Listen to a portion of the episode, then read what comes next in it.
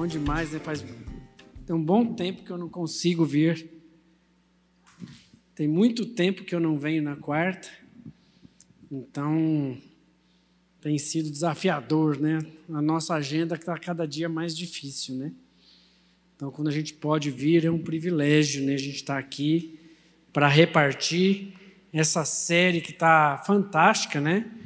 Está sendo assim um tempo muito bom. Bom demais a gente poder repartir da palavra de Deus e tudo que ele tem dado para nós, né? Não sei se vocês têm acompanhado aí a série, né?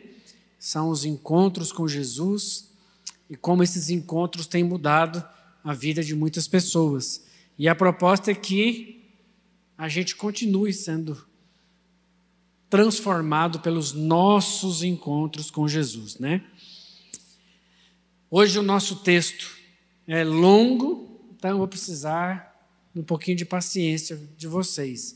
Eu queria que vocês abrissem aí Lucas 11, a partir do verso 37. É um texto longo, então, Lucas 11, 37. Quando Jesus terminou de falar, um dos fariseus o convidou para comer em sua casa. Ele foi, tomou lugar à mesa.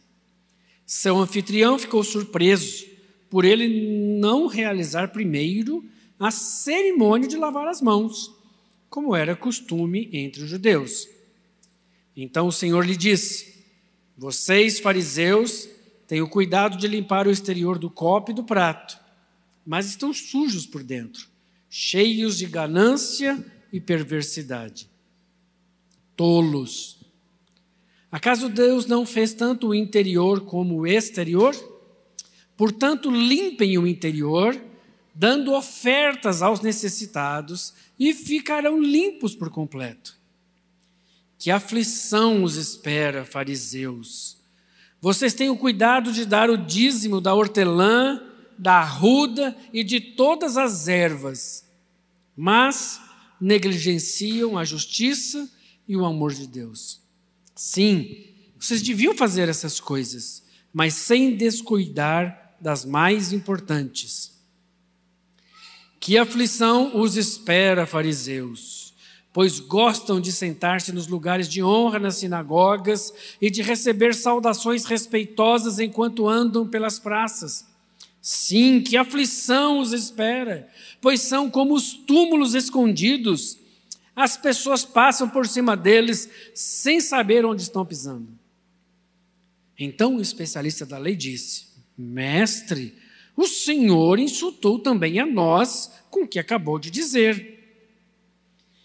Jesus respondeu: Sim, que aflição também os espera, especialistas da lei pois oprimem as pessoas com exigências insuportáveis e não movem um dedo sequer para aliviar os seus fardos. Que aflição os espera, pois constroem monumentos para os profetas que os seus próprios antepassados assassinaram. Com isso, porém, testemunham que concordam com o que seus antepassados fizeram eles mataram os profetas e vocês cooperam com eles construindo os monumentos. Foi a isso que Deus, em sua sabedoria, se referiu. Eu lhes enviarei profetas e apóstolos, mas eles matarão alguns e perseguirão outros. Portanto, essa geração está responsabilizada pelo assassinato de todos os profetas de Deus desde a criação do mundo desde o assassinato do justo Abel até o de Zacarias, morto entre o altar e o santuário. Sim, certamente essa geração será considerada responsável. Que aflição os espera, especialistas da lei. Vocês se apossaram da chave do conhecimento e, além de não entrarem no reino, impedem que outros entrem. Quando Jesus se retirou dali, os mestres da lei e os fariseus ficaram extremamente irados e tentaram provocá-lo com muitas perguntas.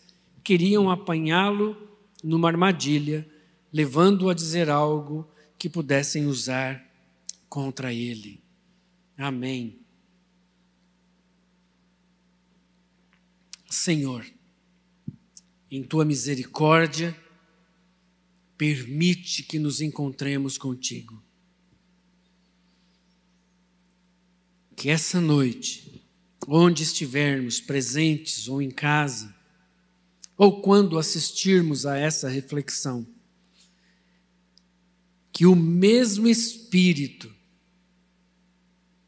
possa passar por nós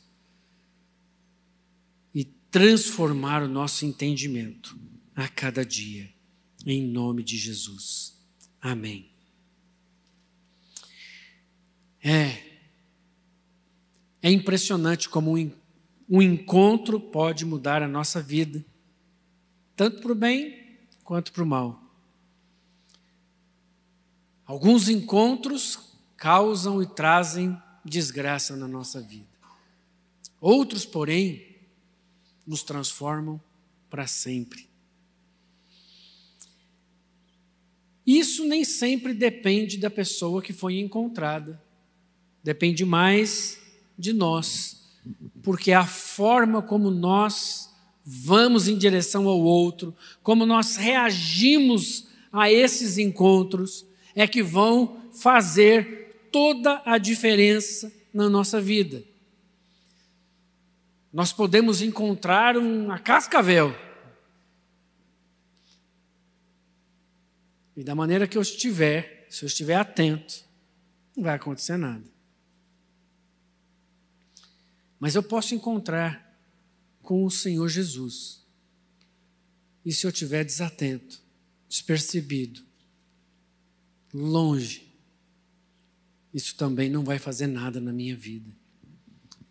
Mas, quando nós encontramos e percebemos e deixamos o Senhor agir em nós, aí muda tudo. Para vocês terem uma ideia, um dia, a Claudinha, essa menina linda aqui da frente, saiu lá de Uberlândia, veio aqui para Goiânia. E quando ela chegou aqui em Goiânia, o que, que ela viu? Ela teve um encontro com um menino lindo, cabeludo. Mentiroso não. E aí, esse encontro ela falou: Eu não consigo mais viver longe dele. Ela veio, saiu de lá e veio aqui só para me encontrar. E depois disso, nunca mais ela quis sair de perto. É o que a gente chama de encontro irresistível, né, amor? Mas o encontro que nós estamos querendo tratar aqui, falar, é de um encontro desses fariseus e publicanos com Jesus. E agora esses homens têm uma oportunidade de encontrar-se com Jesus. E Jesus então olha para eles e identifica neles como está o coração deles, como eles estão. Jesus tinha acabado de falar às multidões, havia pregado, e os fariseus e os mestres da lei, os escribas, conhecidos como escribas, estavam lá. E um desses fariseus fala: Vem comer conosco. E naquele contexto histórico, convidar alguém para uma refeição era com certeza uma experiência extremamente importante na vida daquela pessoa. Por quê? Convidar alguém para sua casa para a refeição significa que você está disposto a abrir o seu coração, a sua vida e a sua família para aquela outra pessoa. O senso de hospitalidade do povo judeu daquela época era algo simplesmente fantástico. A gente precisava aprender mais com eles. Era simplesmente fantástico. Vocês lembram daquela situação em que Ló acolhe os anjos lá em Sodoma e Gomorra. E aí, o povo da cidade quer pegar os anjos para ter relações homoafetivas com eles. E ele fala: Não, eu dou minha filha virgem, mas vocês não vão fazer nada, porque eles são meus hóspedes, são da minha responsabilidade. Trazer alguém para dentro de casa, naquele contexto histórico, era algo realmente muito sério e muito importante. E os fariseus fizeram isso com Jesus, trouxeram ele para dentro de casa, eles estavam seriamente, firmemente interessados em ouvir Jesus. Além disso, nesse caso específico, há um, um acréscimo, que é o seguinte: quando fariseus e mestres da lei se ajuntavam, a refeição não era simplesmente uma refeição comum porque eles aproveitavam aquele ambiente para discutir a lei e para discutir a palavra de Deus que eles tinham na mão, que era o Antigo Testamento. Então, todas as vezes que esses homens se reuniam, eles aproveitavam para discutir e estudar a palavra. E agora, no meio desses homens, quem está lá? Jesus. Eles tinham real interesse em ouvir e aprender de Jesus. Mas trazer, encontrar Jesus não é uma tarefa tão difícil. Como hoje. Está fácil de encontrar Jesus. Mas, como é que eu vou reagir a esse encontro? Já na chegada, Jesus senta à mesa e ele causa surpresa. Primeiro nos fariseus. Verso 38 diz assim: Seu anfitrião ficou surpreso, porque ele, por ele não realizar primeiro a cerimônia de lavar as mãos, como era costume entre os judeus. Então, os, o fariseu que recebeu já ficaram assim: Uai, como assim? Você vai sentar sem cumprir o rito cerimonial de lavar as mãos?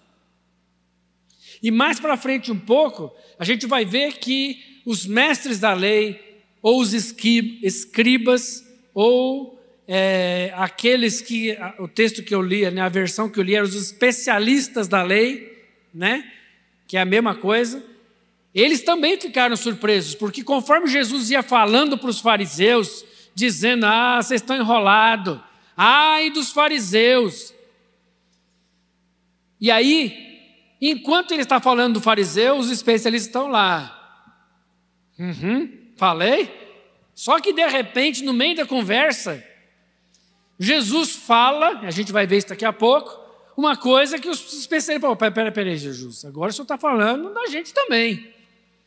E aí eles acharam que Jesus ia falar: não, desculpa, não era essa a intenção.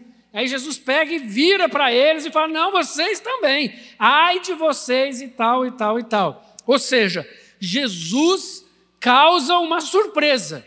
Qual é a surpresa? Jesus não se encontra conosco por acaso. Todas as vezes que eu me encontrar com Jesus, Ele vai me levar a uma transformação. Todas as vezes que eu encontrar com Jesus, Ele tem algo para a minha vida. E normalmente não é passar a mão. Normalmente, Jesus aproveita o encontro conosco para nos chamar a atenção de algo que precisa ser transformado na nossa vida. Os escribas eram homens que se entregavam ao estudo da lei do Antigo Testamento. Acho que é legal entender um pouquinho isso, né? Eles, às vezes, eram fariseus, mas nem sempre. Mas eles eram membros de uma profissão, era ser escriba ou especialista da lei, era uma profissão. Eles eram eruditos no estudo da palavra de Deus. E de acordo com esses estudos, eles foram criando normas e normativas de como cumprir a lei. Então eles escreveram um outro livro chamado Mishnah, não sei se é assim que fala, mas é assim que está escrito. Mishnah, que é um outro livro gigante para explicar como cumprir a lei. Então tem lá, não matarás. Aí ele vai explicar o que é que é não matar. O que é que significa? Aí eles escrevem um livro para falar de qual é que é não matar. E eles então fazem isso para ensinar como as coisas devem ser. O problema é que eles achavam que a Mishnah era tão importante porque ela determinava como as leis seriam cumpridas. E olha o que diz a própria Mishnah. Ela diz que ela é mais importante de ser observada, ou seja, a Mishnah diz que a interpretação da lei é mais importante que a própria lei. Está lá no livro de Sanhedrin, capítulo 11, verso 3. Para a gente entender o quão esses homens foram criando coisas em cima da lei. E aí a gente começa a entender por que, que Jesus tinha tanto problema com esse povo. Por quê? Eles pegavam a lei e ficavam criando formas e legalismos em cima de como cumprir aquilo que já era legalista, que era a lei. Os fariseus, um pouco diferente dos escribas, eles eram um partido religioso. Gente, nós temos que lembrar que Israel é um país é, teocrático, né? A ideia é um país que Deus é que governa. Então, como é Deus que governa, quem são as pessoas que governam? São partidos políticos, religiosos. E os fariseus, assim como os saduceus, que eram partidos rivais, eles eram partidos religiosos. Então, alguns fariseus eram escribas, outros não. Muitos eram simplesmente políticos. Então, nós temos aqui, diante disso aqui, dois grupos: os escribas e os fariseus. A primeira surpresa foi dos fariseus, porque Jesus não lavou a mão. Aí a gente pensa assim, mas Jesus também, né? Como é que senta para comer sem lavar a mão, né? Gente, não é nada disso. Não é uma questão de higiene aqui o problema. Jesus provavelmente lavou a mão, porque eles, quando chegavam numa casa, a primeira coisa que eles faziam era lavar as mãos e os pés para entrar na casa. Então Jesus tinha lavado a mão. Mas esse, esse, essa cerimônia de lavar a mão era uma cerimônia específica da Mishnah, que explicava como lavar a mão para sentar para comer. Como é que era isso? Eles pegavam, era um ritual. Eles pegavam uma bacia, uma jarra com água, e a pessoa punha as mãos, e uma outra pessoa ia derramando água sobre a mão e conforme a pessoa, quanto mais importante a pessoa era, mais água era derramada. A água era um negócio caro naquela época, né? Até hoje naquela região, né? A água não é igual a gente tem aqui para todo lado. Então, quanto mais água era derramada, significava que a pessoa era mais importante. E o derramar dessa água era para quê? Como a pessoa era importante, era para remover qualquer contaminação contraída pelo contato com o mundo pecaminoso. Então aquela água era para assim, ai, eu vou me, eu estive no meio do povo. Agora põe água aqui em mim para mim tirar esse povo de mim. Vocês estão entendendo? Ou seja, agora, e Jesus fala assim: Eu não quero que tire esse povo de mim, eu quero ficar aqui com cheiro de povo, eu quero ficar aqui com o pó do povo. Eu não quero passar por esse rito que vocês criaram. E os escribas ficam surpresos porque se sentiram insultados pelas palavras. Porque justamente na fala de Jesus era exatamente contra as regras e as interpretações que os fariseus exercitavam, feitas pelos especialistas da lei, pelos escribas. Então, ou seja, Jesus foi jantar, né, vamos resumir aqui essa parte. Jesus foi jantar na casa do cara. E na primeira oportunidade, antes de comer, Jesus falou: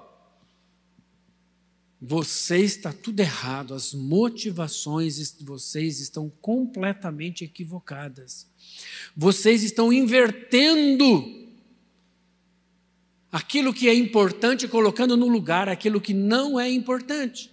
Vocês estão entendendo que as leis que vocês criaram são, são superiores àquilo que o Senhor orientou. E aí então Jesus faz vários confrontos em relação às motivações que faziam aqueles homens viver o que eles viviam. Primeiro confronto, não sei se está conseguindo colocar aí os slides aí, não? Não?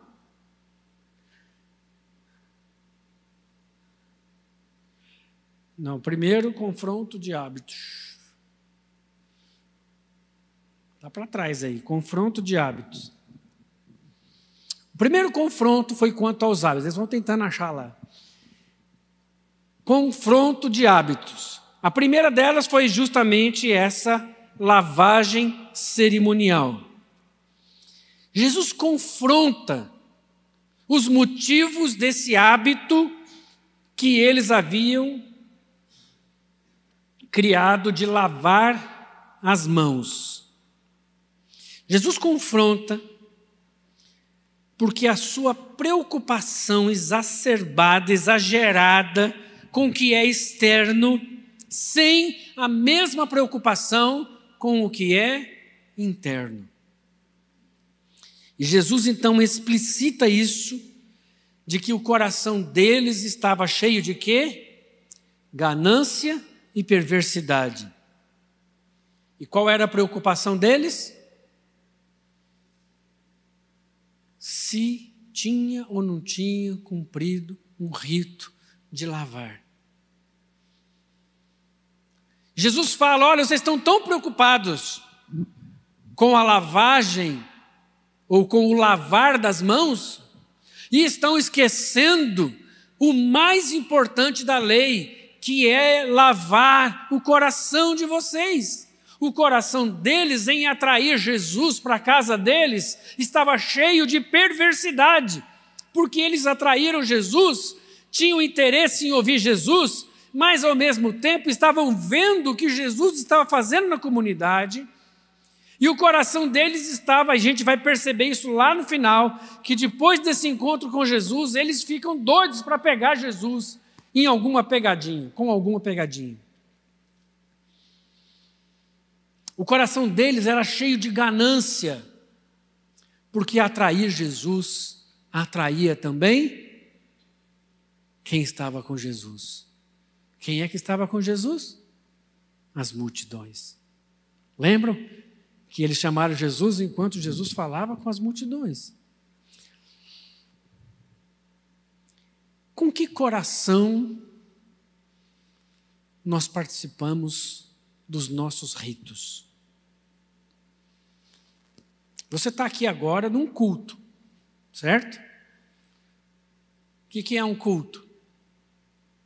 Um culto é um momento em que eu vou para adorar ao Senhor e para ouvir da Sua palavra.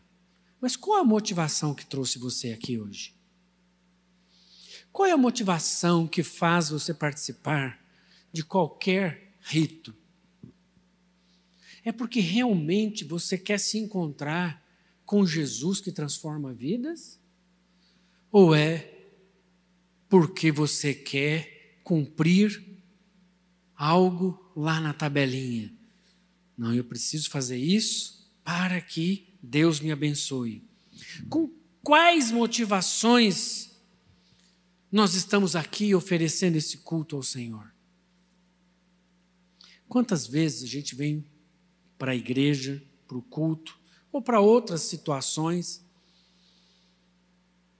e o nosso coração é tão ganancioso, é tão perverso, e a gente vem aqui e a gente quer ouvir o quê? O que eu gosto, o que eu quero, o que me faz sentir bem. Eu quero ir, mas eu não quero ir lá para ser confrontado nas minhas motivações. Eu quero ir lá, eu quero ser consolado com as minhas motivações, ainda que elas sejam erradas. E esse não é o lugar disso.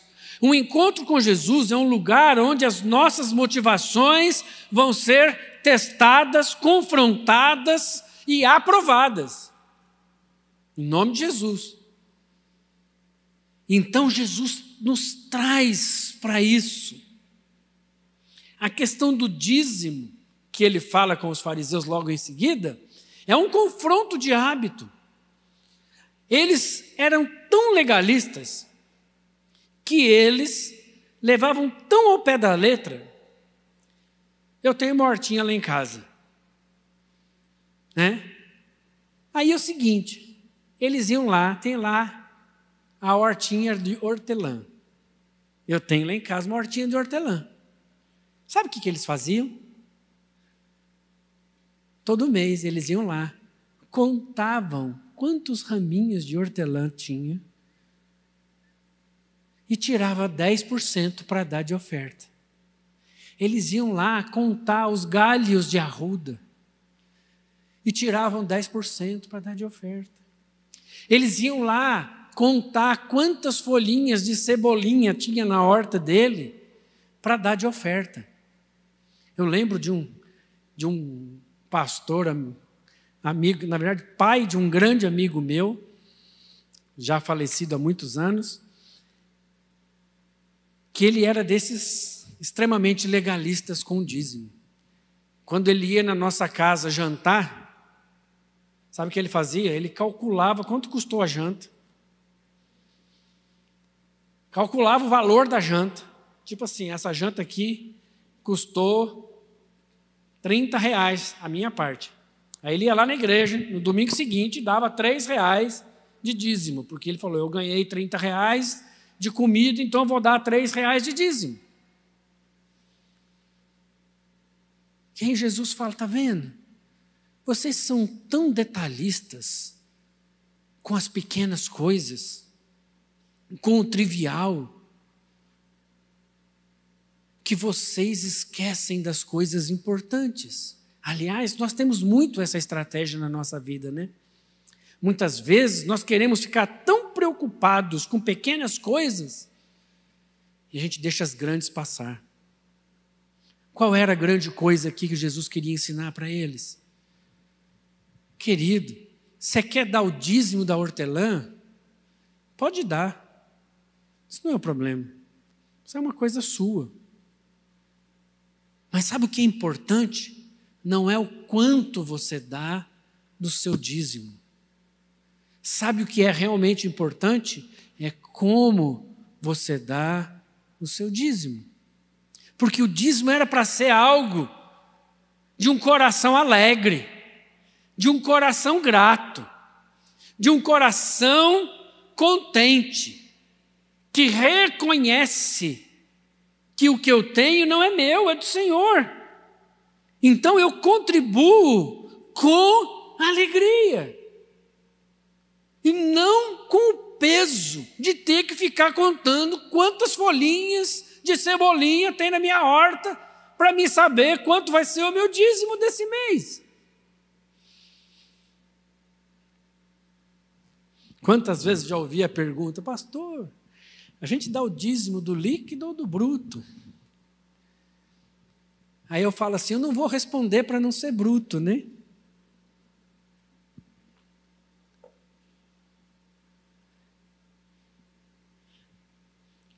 Vai perguntar para Deus. Será que você tem. Acho que melhor você nem dar. Só de você fazer essa pergunta é melhor você não dar nada. Porque a gente acha que tudo que a gente dá para Deus, Ele aceita, como se Deus precisasse do meu recurso.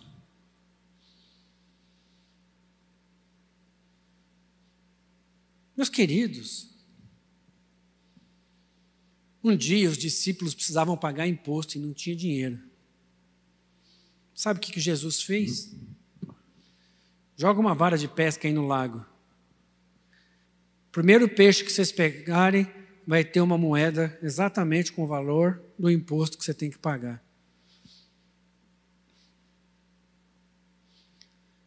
Recurso nunca foi problema para o Senhor.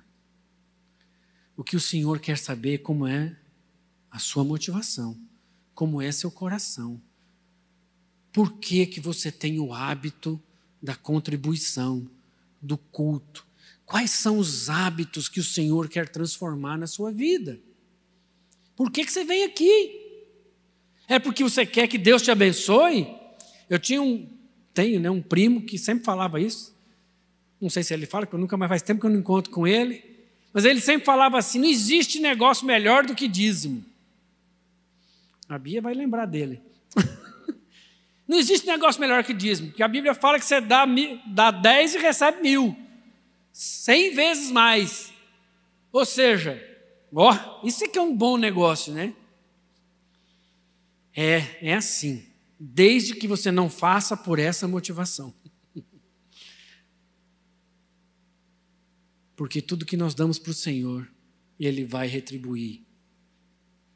Não é cem vezes mais.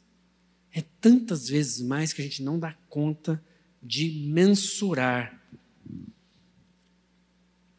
Outro confronto foi um confronto com as posturas. Verso 43 diz assim: Que aflição os espera, fariseus? Tem uma versão que fala: Ai de vós, fariseus, né? Pois gostam de sentar-se nos lugares de honra nas sinagogas e de receber saudações respeitosas enquanto andam pelas praças. Sabe esse lugar onde é que era? Era lá na frente. Mas não na frente igual está a Claudinha aqui. Era aqui na frente, virado para o público. Coitado, está apanhando de mim ali. É só para você ficar quieta aí, rapaz. Você fica passeando. Eu fico, não consigo ficar parado, ele fica doidinho lá, coitado. Pessoal de casa, me perdoe, a culpa é minha, não é dele não, tá? Fiquem em paz. Sabe qual que, onde é que era o lugar que os fariseus gostavam de sentar? Aqui, na frente, no palco, em cadeiras especiais. Cadeiras tipo trono, né? Com aquela, como é que chama aquela parte de trás da cadeira? Rafa, você que é marceneiro aí. Como é que chama? Encosto, né? É encosto? Com encosto mais alto, imponente, para dar a ideia de que a pessoa é maior do que ela é. Sabe por quê? Porque eles entendem que eles são pessoas especiais e precisam de um lugar de destaque. Eles queriam ocupar lugar de destaque na sociedade. E a nossa pergunta é: qual é o lugar que você quer ocupar na sociedade? E mais, por que você quer ocupar esse lugar na sociedade? Nós somos chamados para revelar o reino de Deus. Deus até pode te colocar em lugares altos, mas não para destacar quem você é, mas sim para destacar o Deus que você serve. Como servos, apesar de tudo que o Senhor nos deu, nos deu, somos os primeiros a pegar a toalha e lavar os pés dos outros, inclusive dos traidores. Foi assim que Jesus fez, né? Quando Jesus ia ocupar o seu lugar na glória, ainda que isso não parecesse que ia acontecer, porque ele estava indo para a cruz primeiro, Mas antes disso, ele fala para os seus discípulos: vocês querem ser grandes no reino de Deus? Então aprendam comigo. E o lavar os pés era a função do escravo mais ralé que uma casa podia ter. E aí Jesus então põe uma toalha no ombro e vai lavando os pés de todos, inclusive de Judas, sabedor Jesus que ele iria traí-lo em poucos minutos, em poucas horas talvez. Mas Jesus não tem problema com isso, de lavar o pé dos seus inimigos e traidores. Sabe por quê? Porque Jesus sabe quem ele é. Ele não precisa ser colocado numa cadeira de destaque na frente para mostrar quem ele é. Ele não precisa desse reconhecimento público. Os fariseus andavam e os, e os escribas pelas ruas e as pessoas saudavam eles do tipo assim: ó oh, excelentíssimo e honrado Ricardo, ó oh, excelentíssimo, homem de coração inoxidável, estrogonoficamente saudável, né? Já viram essa saudação aí na internet? Não viram, não? Você é inoxidavelmente perfeito, estrogonoficamente saudável. Sabe para que, que é isso? É para achar que você é alguma coisa além dos outros, ou que você é mais importante do que os outros. Essas coisas nos afastam das pessoas comuns. Quantas vezes eu fico preocupado com os pastores da nossa cidade. Porque eles se colocam em lugares onde as pessoas não têm acesso. Onde as pessoas não podem falar. Onde as pessoas não podem conversar.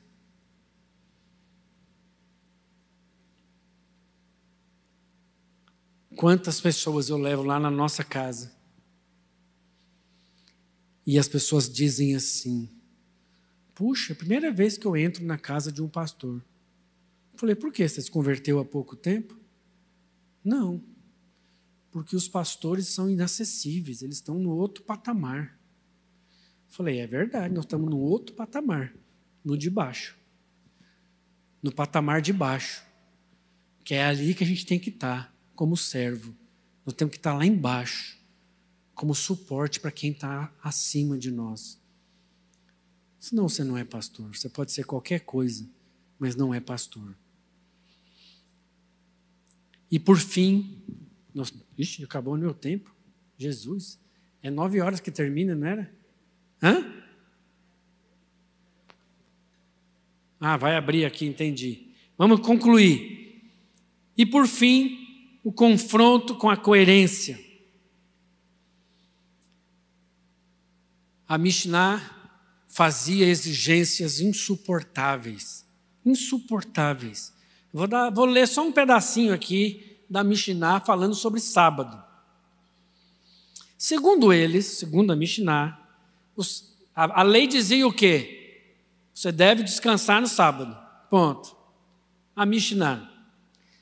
Segundo eles, um homem não poderia carregar um fardo na sua mão direita, nem na esquerda, nem no colo, nem em seu ombro, mas pode carregá-lo nas costas da mão, ou com o seu pé, ou na sua boca, ou no seu cotovelo. Eu queria entender como é que eles faziam isso, né? Ou na sua orelha, ou nos seus cabelos, eu ia ainda ficar sem carregar, né? Ou na sua carteira, desde que ela fosse carregada do lado da boca para baixo ou entre a sua carteira e a sua camisa, ou na dobra da sua camisa, ou no seu sapato, ou na sua sandália. Isso aqui está lá no livro Shabat, que fala sobre sábado, capítulo 10, versículo 3. Agora vocês imaginam, para cada lei, eles tinham um livro, o Shabat é um livro. E eu estou contando só um pedacinho do que é descansar no sábado. Agora vocês imaginam a quantidade de leis que Israel tinha, e cada lei tinha toda uma coisa insuportável, impossível de carregar. Era impossível. A gente entende que no reino de Deus, tudo o que fazemos não é para provar quem somos, e sim para revelar quem somos. Não é o jeito de carregar ou não carregar, não é o jeito de fazer ou não fazer, mas sim as posturas, as motivações pelas quais nós fazemos. Então, meus queridos, concluindo o nosso encontro com Jesus hoje, ao encontrar-se com Jesus, Jesus não vai olhar para a sua oferta, para a sua roupa, para o carro que você veio, para o que você fez ou não fez neste culto. Sabe o que, que Jesus vai olhar? Quais foram as motivações que trouxeram você aqui? Quais são as motivações que o fizeram dar ou não dar? Quais são as motivações que fizeram você cantar, pregar, arrumar o lanche, cuidar dos carros? O nosso encontro com Jesus hoje diz que o Senhor sempre olha para o nosso coração.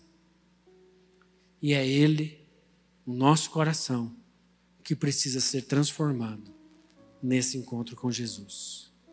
Amém? Vamos orar?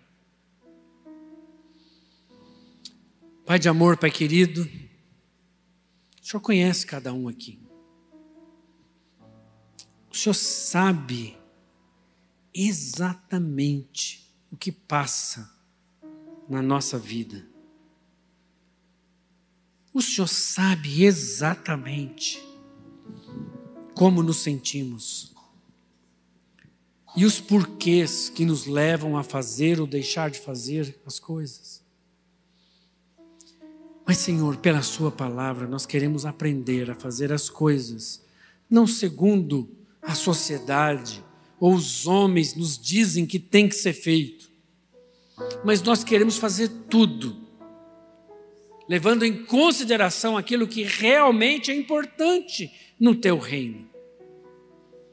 Ó oh Deus, queremos sim continuar encontrando com o Senhor. E assim sermos transformados dia a dia, para a honra e para a glória do teu nome. Aleluia. Amém. Amém.